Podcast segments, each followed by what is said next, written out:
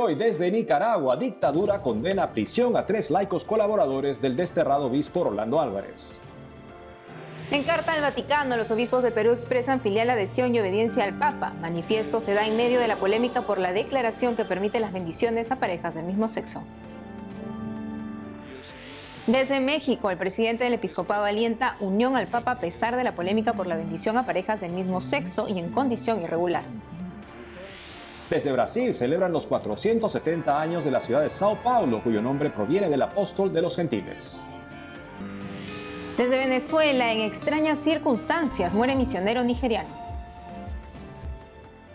Hola Natalie, cerrando la semana. Así es, ahí terminamos la semana y es un gusto terminarla con nuestros televidentes de nuestros estudios en Lima, Perú. Gracias por acompañarnos en EWTN Noticias. Soy Eddie Rodríguez Morel.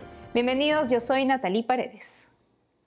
Empezamos las noticias desde Nicaragua, en donde no termina la persecución a la iglesia desde el gobierno de Daniel Ortega. Este jueves se conoció que purgan condena tras juicio ilegal tres laicos que colaboraban como señor Rolando Álvarez en Matagalpa y Estelí, jurisdicciones eclesiales del desterrado prelado. De acuerdo a la abogada Patricia Molina, son más de 30 los trabajadores de entidades de la iglesia que pasan cárcel. Conozcamos este caso.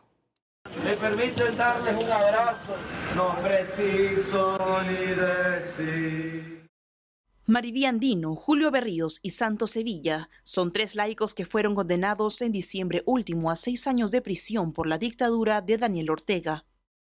Marta Patricia Molina, autora del informe Nicaragua, una iglesia perseguida, detalló que los tres laicos trabajaban en la entidad pontificia Caritas. Además, colaboraban en la diócesis de Matagalpa, regida por el obispo Rolando Álvarez, hoy desterrado en Roma.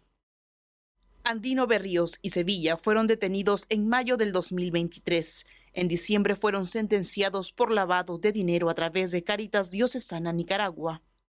De acuerdo a lo informado por Marta Patricia Molina en su red social X sobre los colaboradores de Monseñor Álvarez. Don Santos Julio Sevilla Rivera, de 55 años, fue secuestrado por la policía sandinista el 20 de mayo del año 2023, sin importarles los problemas de discapacidad que padece.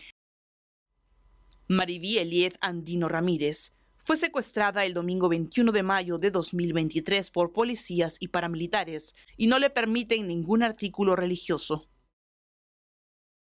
Don Julio Rafael Berríos Noguera, de 60 años de edad, fue secuestrado por la policía sandinista el 22 de mayo del año 2023. Trabajó en Caritas Estelí por 24 años. A la fecha, los tres laicos llevan ocho meses de prisión luego de un juicio injusto y arbitrario, según la abogada nicaragüense Marta Patricia Molina. En declaraciones a EWTN Noticias, Marta Patricia Molina indicó que ese caso recién es público porque los familiares de los presos son amenazados por la policía en forma permanente. También porque después temen que después de una denuncia pública las torturas y castigos hacia el sentenciado empeoren. Asimismo, porque había la esperanza de que sin denunciar los dejarían libres. Me permiten darles un abrazo, no preciso ni decir. En México, el presidente del episcopado alienta a estar unidos al Papa a pesar de la polémica por la bendición a parejas del mismo sexo y en condición irregular. Sobre esto y más informa nuestro corresponsal Diego López Colín. Un sacerdote de la Arquidiócesis Primada de México fue detenido por las autoridades presuntamente de haber abusado de un menor de edad. La Arquidiócesis Primada de México emitió un comunicado el viernes 19 de enero confirmando que un sacerdote de su jurisdicción eclesial es acusado por la Fiscalía General de Justicia de la Ciudad de México del delito.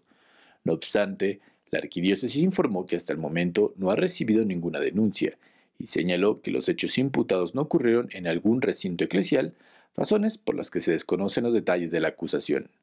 Sin embargo, anunció el inicio de una investigación propia en concordancia con el Código de Derecho Canónico y la aplicación de medidas cautelares. Asimismo, la arquidiócesis instó a la presunta víctima de este o de cualquier otro delito que se acerquen a las autoridades eclesiales para presentar denuncias canónicas.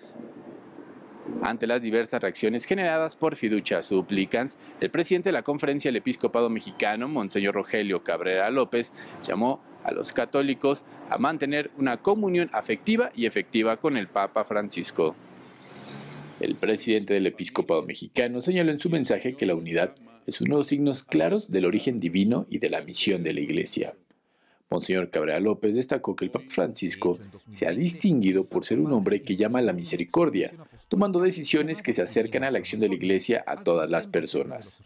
El prelado mexicano señaló luego que si bien tenemos que proclamar la doctrina cristiana y buscar implantar los valores que permiten llevar una vida en conformidad con la moral que brota del Evangelio, es importante saber acercarnos a todas las personas, comprender su situación de vida y mostrarles la mirada misericordiosa de Dios que los entiende y los llama a transformar la vida, dándoles herramientas de su bendición y de su amor. En el marco de la peregrinación de la Arquidiócesis Primada de México a la Basílica de Guadalupe, a nueve reclusos que cumplen una condena en un centro especializado para menores, se les otorgó un permiso especial para visitar a la Virgen de Guadalupe. Los jóvenes provenientes del Centro Especializado para Adolescentes Dr. Alfonso Quiroz Cuarón fueron elegidos con base en criterios establecidos por las autoridades del centro. El sacerdote mercedario Juan Manuel Hernández Rodríguez, responsable de la pastoral penitenciaria de la arquidiócesis, señaló que esta iniciativa busca ayudarlos en su proceso de reinserción social, incluyendo la dimensión espiritual, y para mostrar que la misericordia de Dios puede transformar a las personas. Pues, a pesar de que estas personas están purgando una pena por un delito que cometieron, ellos no han perdido su dignidad de hijos de Dios y de miembros de la Iglesia. El padre Hernández Rodríguez resaltó también que la pastoral penitenciaria acompaña a estos jóvenes con diversas actividades destinadas a reconstruir su dignidad desde los valores del Evangelio. Reportó para EWTN Noticias Diego López. ¿Sabía usted que la ciudad más importante de Brasil lleva su nombre por un santo? ¿De cuál se trata? Nuestra corresponsal Natalia Queiroz nos cuenta esto y más. La ciudad de São Paulo, que lleva este nombre pues fue fundada en la fecha de la conversión de São Paulo, celebró ayer sus 470 años con misa solene. En presencia de autoridades civiles, líderes de diversas religiones, religiosos y fieles, el arzobispo de São Paulo habló de la importancia de un cambio de vida. O que é o mais importante fazer? ¿Qué es lo más importante que hay que hacer en la vida para no perder la vida? Naturalmente, la respuesta está en la predicación de Jesús, que San Pablo lleva a cabo diciendo, el reino de Dios ha llegado, el reino de Dios está presente entre vosotros, convertíos y creed en el Evangelio y tendréis la vida que Jesús proclamó. Como Jesús anunció. Sobre la fundación de la ciudad de São Paulo, el 25 de enero de 1554, recordó que la ciudad se creó en una pequeña aldea llamada Planalto de Piratininga. Aí, misioneros jesuítas evangelizaban a los indígenas. Hoy, São Paulo es la ciudad más poblada de Brasil, con más de 12 millones de habitantes. En su homilía, Monsenhor Odilo também recordou o 70 aniversário de fundação da Catedral de São Paulo, inaugurada em 1954. El 21 de enero, domingo de la Palabra de Dios, el Papa Francisco conferió el ministerio de catequista electorado a varios laicos, entre ellos dos brasileños. En la misa, en la Basílica de San Pedro, dos laicos recibieron el ministerio de lector y nueve el de catequista, en representación de los fieles del mundo. Los elegidos procedían de Brasil, Bolivia, Corea, Chad, Alemania y las Antillas. En 2022, el Papa Francisco instituyó los ministerios del lector y el catequista como un medio de ayuda formal de los laicos hacia los sacerdotes para la difusión del Evangelio. María Eriván Ferreira da Silva, de la Arquidiócesis de Fortaleza, recibió el ministerio de catequista. Amén. Antes de recibir el ministerio, compartió sus expectativas. Para mí es una grande honra. Para mí es un gran honor, un gran regalo de Dios, una gran gracia haber sido nominada para recibir ese ministerio. Mi amor por la catequesis solo ha crecido desde que tenía 14 años. La catequesis, de hecho, es lo que me inspira, lo que me hace ir más allá. que me hace ir. Vidal de Padua Costa de. Ilse Vidal de Padua Costa, de la diócesis de G. Paraná, en el nordeste de Brasil, recibió el ministerio de lectura. y eficaz en el corazón de los hombres. Amén. Ni en mis sueños más locos podría haber imaginado que hoy me encontraría en esta situación, recibiendo este ministerio. La expectativa para después es seguir sirviendo, ¿verdad? Durante nuestra iniciación a la vida cristiana, aprendimos que nuestro encuentro personal con Jesucristo debe ser primero con nosotros mismos. Es a través de nuestras vidas como tiene lugar esta catequesis, esta evangelización por atracción. Espero con mucha fe y vuestras oraciones poder ser este testigo de la palabra viva de Dios. de Deus. Las dos damas fueron escogidas por la Conferencia Nacional de Obispos de Brasil por su largo trabajo en la catequesis en el país. En Petrópolis, Natalia Queiroz, EWTN Noticias. En Venezuela, un querido misionero procedente de Nigeria murió en circunstancias que hasta hoy se investigan. Nuestro corresponsal Andrés Enríquez nos cuenta. El caso del padre Josiah Cocal, de 54 años de edad, mantuvo en vilo a la feligresía venezolana durante gran parte del mes de enero. Lo cierto es que el sacerdote de origen nigeriano era muy querido en todos los lugares donde trabajó pastoralmente, pero lo era especialmente en la ciudad de Tucupita, en el estado del Tamacuro, al oriente del país, donde se dedicó a evangelizar y atender las necesidades del pueblo indígena guarao. Amjambo wa Kristo wapendwa.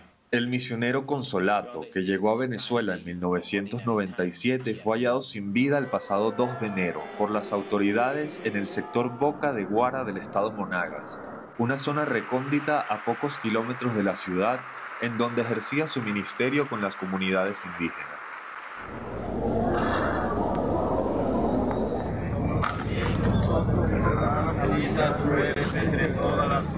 El director de la Policía Científica Venezolana, comisario Douglas Rico, informó el 4 de enero que los estudios indicaban que la causa de muerte del presbítero nigeriano fue un suicidio por ahorcamiento.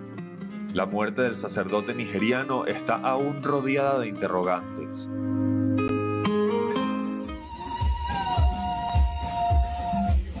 Entre la etnia guarao y los ciudadanos del Delta Macuro era muy conocida la reputación del padre Cocal de defender a la tribu del tráfico humano.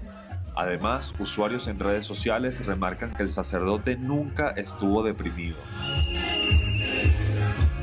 Asimismo, fuentes cercanas al cura denuncian que la policía no ha confirmado si realizó la autopsia al cuerpo del sacerdote nigeriano. Además, manifestaron que alguna vez las bandas delictivas amenazaron al sacerdote advirtiéndole tener cuidado porque podía meterse en problemas. La misión consolata en Venezuela pidió no dejarse llevar por informaciones sin respaldo y señaló que por ahora solo Dios y el padre Cocal saben lo que sucedió. Desde Caracas, Venezuela, Andrés Enríquez, EWTN Noticias. Hacemos una pausa ya al volver. Desde Perú, en carta al Vaticano, los obispos expresan filial adhesión y obediencia al Papa. Manifiesto se da en medio de la polémica por la declaración que permite las bendiciones a parejas del mismo sexo. Además, We are bold or we die. Lista para estrenarse en Latinoamérica y Estados Unidos, Cabrini, la santa patrona de los inmigrantes. El director de la película nos cuenta más. Regresamos con más noticias con Enfoque Católico.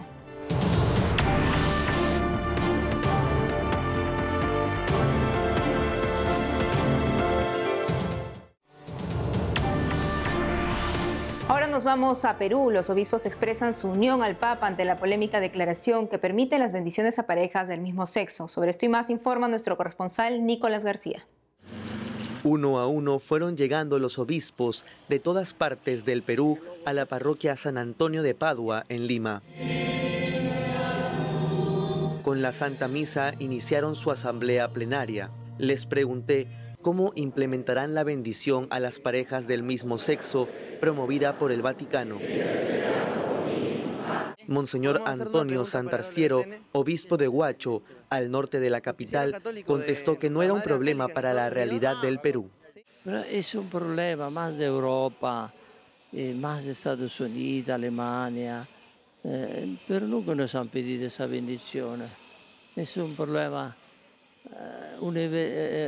particular que lo hacen universal, no es que así. Monseñor Salvador Piñeiro, arzobispo de Ayacucho, en la Sierra del Perú, se enfocó en los divorciados vueltos a casar. Siempre ha habido entre nosotros, cuántas veces los divorciados vueltos a casar se acercan, Padre, una bendición. Y como nos dijo el Papa Francisco, hay que dar una caricia en el alma. Son familias que es difícil encontrar una solución, un camino regular, pero que se sientan acogidos, que nadie está marginado. Hay que animar, por supuesto, no, no, son bendiciones públicas, no son sacramentos, pero sí que encuentren un consuelo, una misericordia.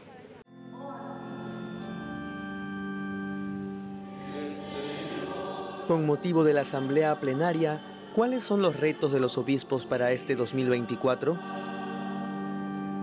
Monseñor Víctor Villegas es obispo de la prelatura de Chota, Sierra del Perú. En su jurisdicción, lo más urgente es atender a los feligreses más alejados de la ciudad.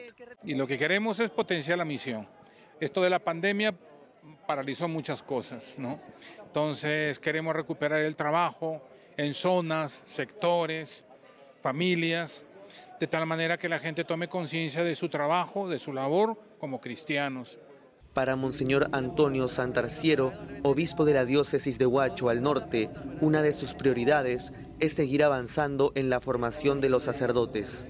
El seminario que ha sido este año reconocido como instituto teológico de parte de la Santa Sede y hemos dado ya los primeros exámenes a los alumnos que han sido aprobados nueve.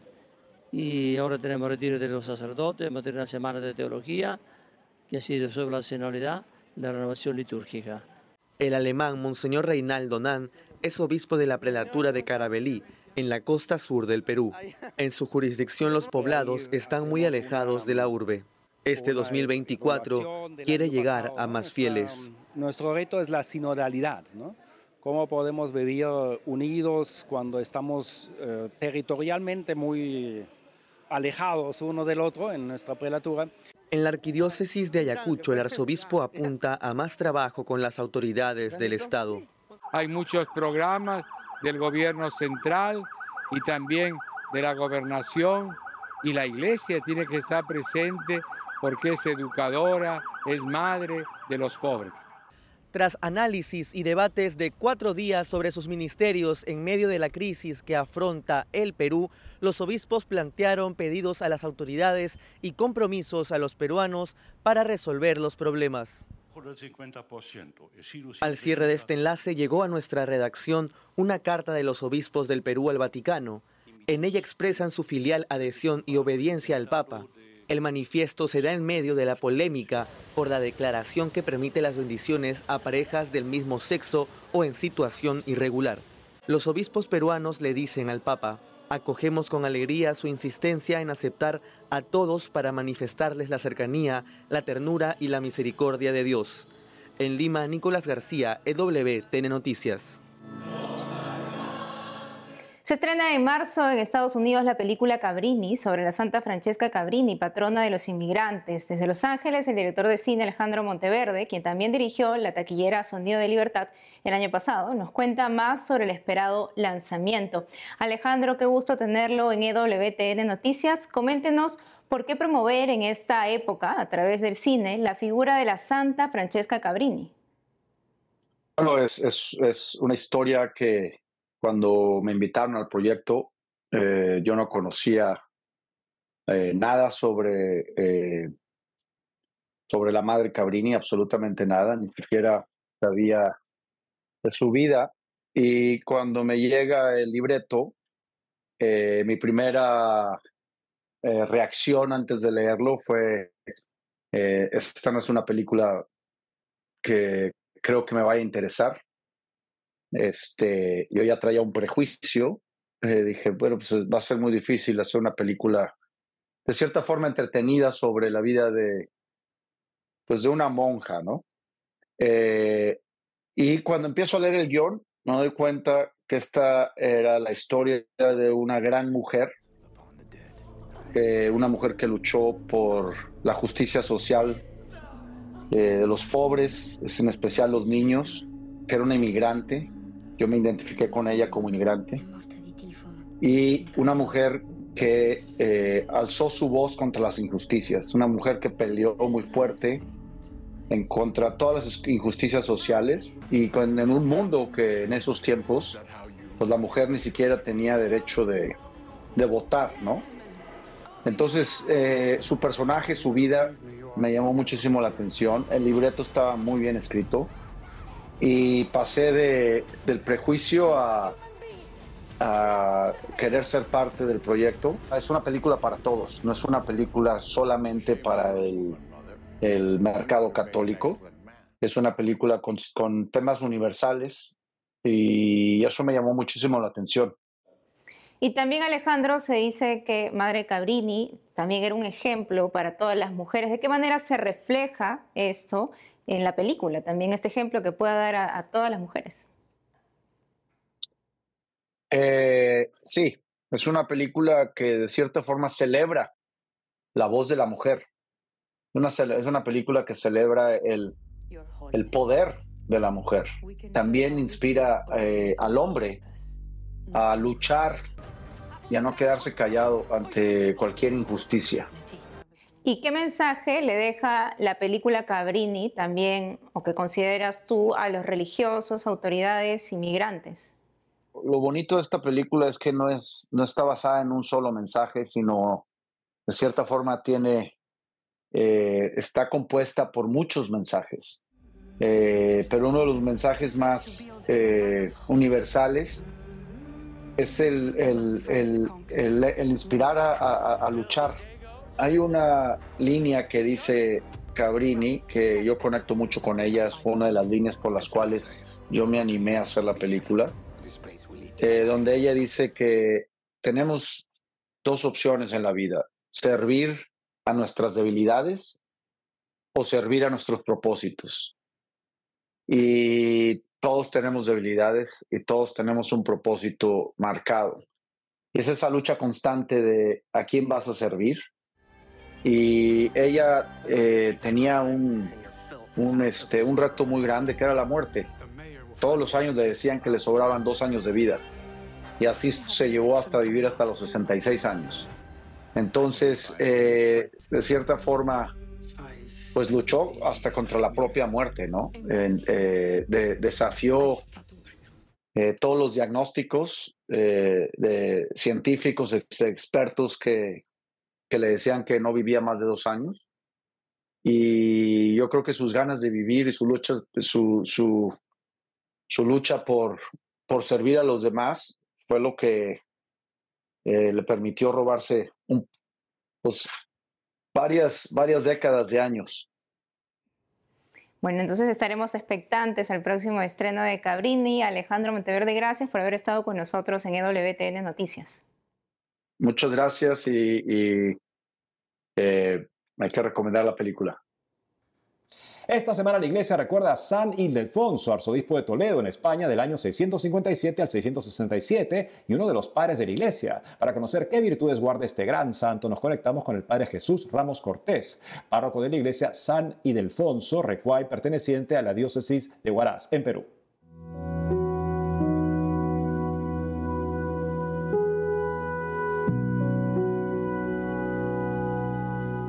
San Ildefonso San Ildefonso fue un santo hombre, sacerdote, obispo de Toledo del siglo VII, inicios del siglo VII, que brilló por muchas virtudes, la oración, la devoción a la Eucaristía y sobre todo el amor grande, privilegiado a la Virgen María.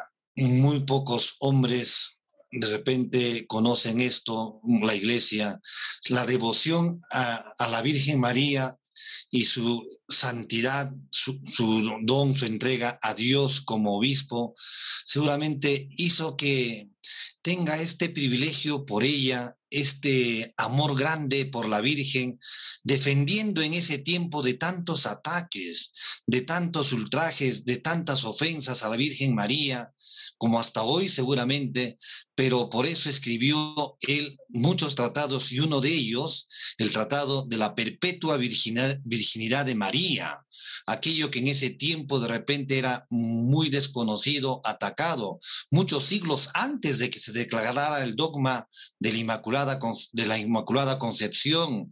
María eh, ya era eh, en las homilías, en los tratados de Ildefonso, ya era este, defendida con mucho amor. Acercarnos a Ildefonso por medio de la Virgen María. Esto creo que es el camino más cercano que debemos buscar nosotros en nuestra vida.